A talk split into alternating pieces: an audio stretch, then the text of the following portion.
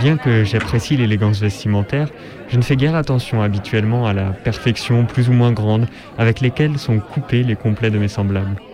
Un soir, pourtant, lors d'une réception dans une maison de Milan, je fis la connaissance d'un homme qui paraissait avoir la quarantaine et qui resplendissait littéralement à cause de la beauté linéaire, pure, absolue de son vêtement.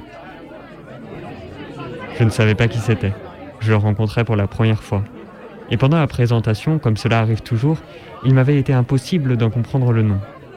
Mais à un certain moment de la soirée, je me trouvais près de lui et nous commençâmes à bavarder. Il semblait être un homme poli et fort civil, avec toutefois un soupçon de tristesse.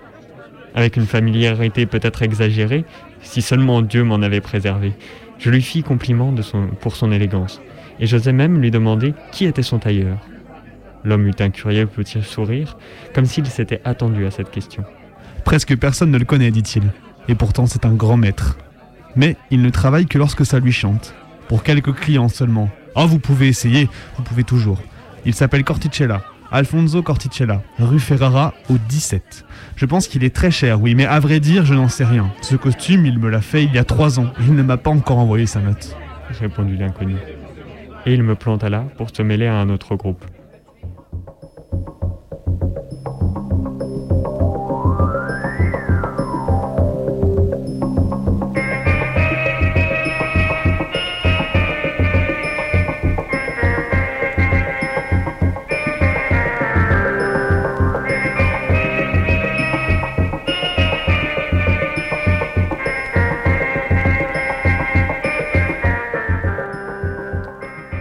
17 de la rue Ferrara, je trouvais une maison comme tant d'autres.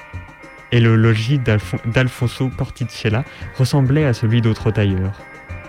Il vint en personne m'ouvrir la porte. C'était un petit vieillard aux cheveux noirs, qui était sûrement teint d'ailleurs. À ma grande surprise, il ne fit aucune difficulté. Au contraire, il paraissait désheureux de me voir devenir son client. Je lui expliquai comment j'avais eu son adresse, je louais sa coupe et lui demandais de me faire un complet. Nous choisîmes un peignet gris, puis il me prit mes mesures et s'offrit de venir pour l'essayage chez moi. Je lui demandai son prix. Cela ne pressait pas, me répondit-il. Nous nous mettrions toujours d'accord. Quel homme sympathique, pensai-je tout d'abord. Et pourtant, plus tard, comme je rentrais chez moi, je m'aperçus que le petit vieux m'avait produit un malaise, peut-être à cause de ses sourires trop insistants et trop doucereux. En somme, je n'avais aucune envie de le revoir. Mais désormais, le complet était commandé. Et quelques 20 jours plus tard, il était prêt.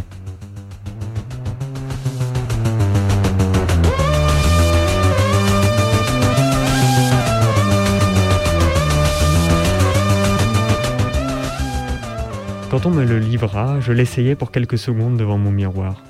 C'était un chef-d'œuvre, mais je ne sais pas trop pourquoi, peut-être peut à cause du souvenir déplaisant du petit vieux, je n'avais aucune envie de le porter. Et des semaines passèrent avant que je me décide. Ce jour-là, je m'en souviendrai toujours. C'était un mardi d'avril, et il pleuvait. Quand j'eus passé mon complet, pantalon, gilet et veston, je constatais avec plaisir qu'il ne me tiraillait pas et ne me gênait pas aux entournures comme le font toujours les vêtements neufs. Et pourtant, il tombait à la perfection. Par habitude, je ne mets rien dans la poche droite de mon veston. Mes papiers, je je les place dans la poche gauche. Ce qui explique pourquoi ce n'est que deux heures plus tard, au bureau, en glissant par hasard ma main dans ma poche droite, que je m'aperçus qu'il y avait un papier dedans. Peut-être la note du tailleur? Non, c'était un billet de 10 000 lires. Je restais interdit. Ce n'était certes pas moi qui l'y avais mis. D'autre part, il était absurde de penser à une plaisanterie du tailleur Corticella.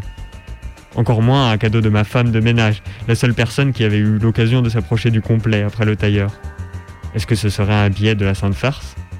Je le regardais à contre-jour, je le comparais à d'autres. Plus authentique que lui, c'était impossible. L'unique explication, une distraction de Corticella. Peut-être qu'un client était venu lui verser un acompte à ce moment-là.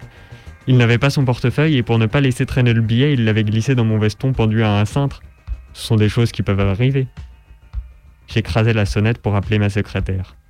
J'allais écrire un mot à Corticella et lui restituer son argent. Il n'était pas à moi. Mais à ce moment-là, je ne saurais en expliquer la raison, je glissai à nouveau la main dans ma poche. Qu'avez-vous, monsieur? Vous ne vous sentez pas bien? me demanda la secrétaire qui entrait alors. J'avais dû pâlir, comme la mort. Dans la poche, mes doigts avaient rencontré les bords d'un morceau de papier qui n'y était pas quelques instants avant. Non, non, ce n'est rien, dis-je. Un léger vertige, ça m'arrive parfois depuis quelque temps. Sans doute un peu de fatigue. Vous pouvez y aller, mon petit. J'avais à vous dicter une lettre, mais nous le ferons plus tard. Ce n'est qu'une fois la secrétaire sortie que j'osais extirper de la feuille de ma poche. C'était un autre billet de dix mille lires.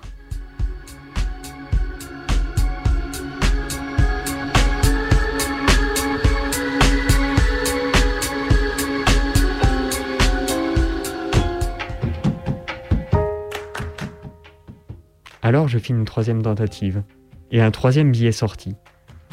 Mon cœur se mit à battre la chamade. J'eus la sensation de me trouver entraîné pour des raisons mystérieuses dans la ronde d'un conte de fées, comme ceux que l'on raconte aux enfants et que personne ne croit vrai. Sous le prétexte que je ne me sentais pas bien, je quittai mon bureau et rentrai à la maison. J'avais besoin de rester seul. Heureusement, la femme qui faisait mon ménage était déjà partie. Je fermais les portes, baissais les stores et commençais à extraire les billets l'un après l'autre, aussi vite que je le pouvais de la poche qui semblait inépuisable. Je travaillais avec une tension spasmodique des nerfs, dans la crainte de voir cesser d'un moment à l'autre le miracle. J'aurais voulu continuer toute la soirée, toute la nuit, jusqu'à accumuler des milliards. Mais à un certain moment, les forces me manquèrent. Devant moi, il y avait un tas impressionnant de billets. L'important maintenant était de les dissimuler pour que personne n'en ait connaissance. Je vidais une vieille malle pleine de tapis et dans le fond je déposais les liasses, les billets que je comptais au fur et à mesure. Il y en avait largement pour 50 millions.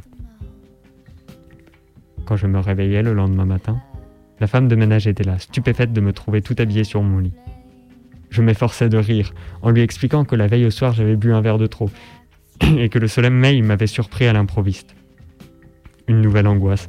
La femme se proposait pour m'aider à enlever mon veston afin de donner un coup de brosse je répondu que je devais sortir tout de suite et que je n'avais pas le temps de me changer.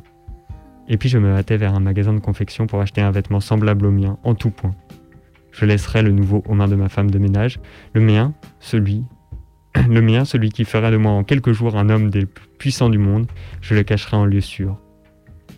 Je ne comprenais pas si je vivais un rêve, si j'étais heureux, ou si au contraire je suffoquais sous le poids d'une trop grande fatalité.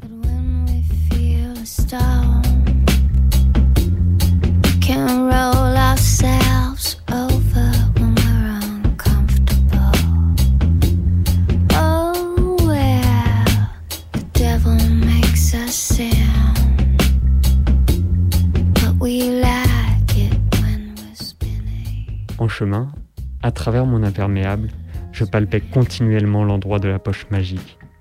Chaque fois, je soupirais de soulagement. Sous l'étoffe, le réconfortant froissement du papier monnaie me répondait. Mais une singulière coïncidence refroidit mon délire joyeux. Sur les journaux du matin, de gros titres.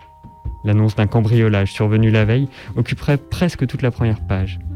La camionnette blindée d'une banque, qui après avoir fait le tour des succursales allait transporter un siège central les versements de la journée, avait été arrêtée et dévalisée rue Palmanova par quatre bandits. Comme les gens accouraient, un des gangsters, pour protéger cette fuite, s'était mis à tirer. Un des passants avait été tué. Mais c'est surtout le montant du butin qui me frappa exactement 50 millions, comme les miens. Pouvait-il exister un rapport entre ma richesse soudaine et le hold-up de ces bandits survenus presque en même temps? Cela semblait ridicule de le penser, et je ne suis pas superstitieux. Toutefois, l'événement me laissa très perplexe. Plus on possède et plus on désire. J'étais déjà riche compte tenu de mes modestes habitudes.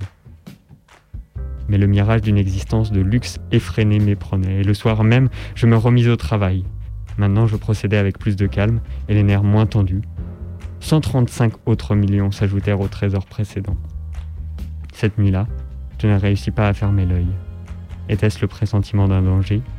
Ou la conscience tourmentée de l'homme qui obtient sans l'avoir mérité une fabuleuse fortune Ou une espèce de remords confus Aux premières heures de l'aube, je sautais du lit, m'habillais et courus dehors en quête d'un journal.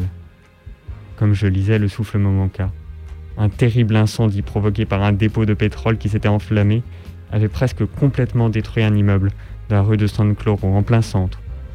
Entre autres, les coffres d'une agence immobilière qui contenait plus de 130 millions en espèces avaient été détruits. Deux pompiers avaient trouvé la mort en combattant le sinistre. Dois-je maintenant énumérer un par un tous mes forfaits? Oui, parce que désormais je savais que l'argent que le veston me procurait venait du crime, du sang, du désespoir, de la mort, venait de l'enfer. Mais insidieusement, ma raison refusait railleusement d'admettre une quelconque responsabilité de ma part.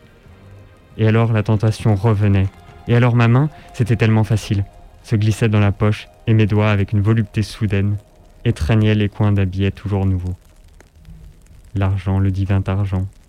Sans quitter mon ancien appartement, je m'étais acheté en peu de temps une grande villa. Je possédais une précieuse collection de tableaux, je circulais en automobile de luxe, et après avoir quitté mon emploi pour raison de santé, je voyageais et parcourais le monde en compagnie de femmes merveilleuses. Je savais que chaque fois que je soutirais de l'argent de mon veston, il se produisait dans le monde quelque chose d'abject et de douloureux. Mais c'était toujours une concordance vague. Ce n'était jamais étayé, par des preuves logiques. En attendant, à chacun de mes encaissements, ma conscience se dégradait et devenait de plus en plus vile. Et le tailleur? Je, le, je lui téléphonais pour lui demander sa note, mais personne ne répondait. Tout considéré pour me démontrer que sans le savoir, j'avais fait un pacte avec le démon. Cela dura jusqu'au jour où l'immeuble, dans lequel j'habitais depuis de longues années, on découvrit, au matin, une sexagénaire retraitée asphyxiée par le gaz. Elle s'était tuée parce qu'on avait perdu les 30 000 livres de sa, pension qu'elle avait touchée la veille et qui avait fini dans mes mains.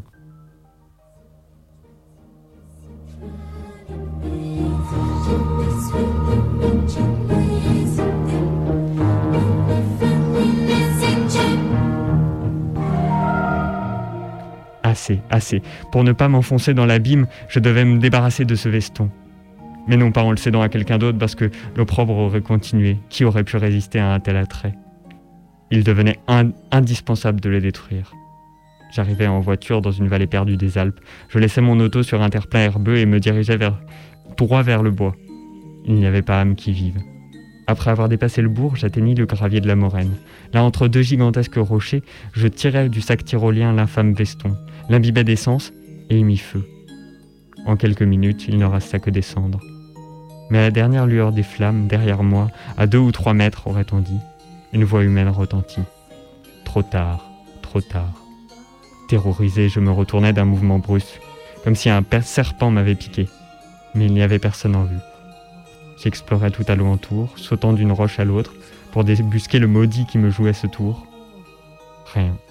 Il n'y avait que des pierres. Malgré l'épouvante que j'éprouvais, je redescendis dans la vallée avec une sensation de soulagement.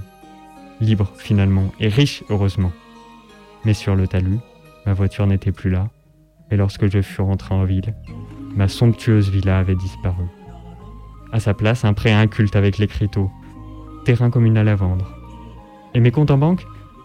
Je ne pus m'expliquer comment, étaient complètement épuisés. Disparus de mes nombreux coffres forts, les gros paquets d'actions, et de la poussière, rien que de la poussière dans la vieille malle. Désormais, j'ai repris péniblement mon travail. Je m'en tire à grand-peine. Et ce qui est étrange, personne ne semble surpris par, ma, surpris par ma ruine subite. Et je sais que ce n'est pas encore fini.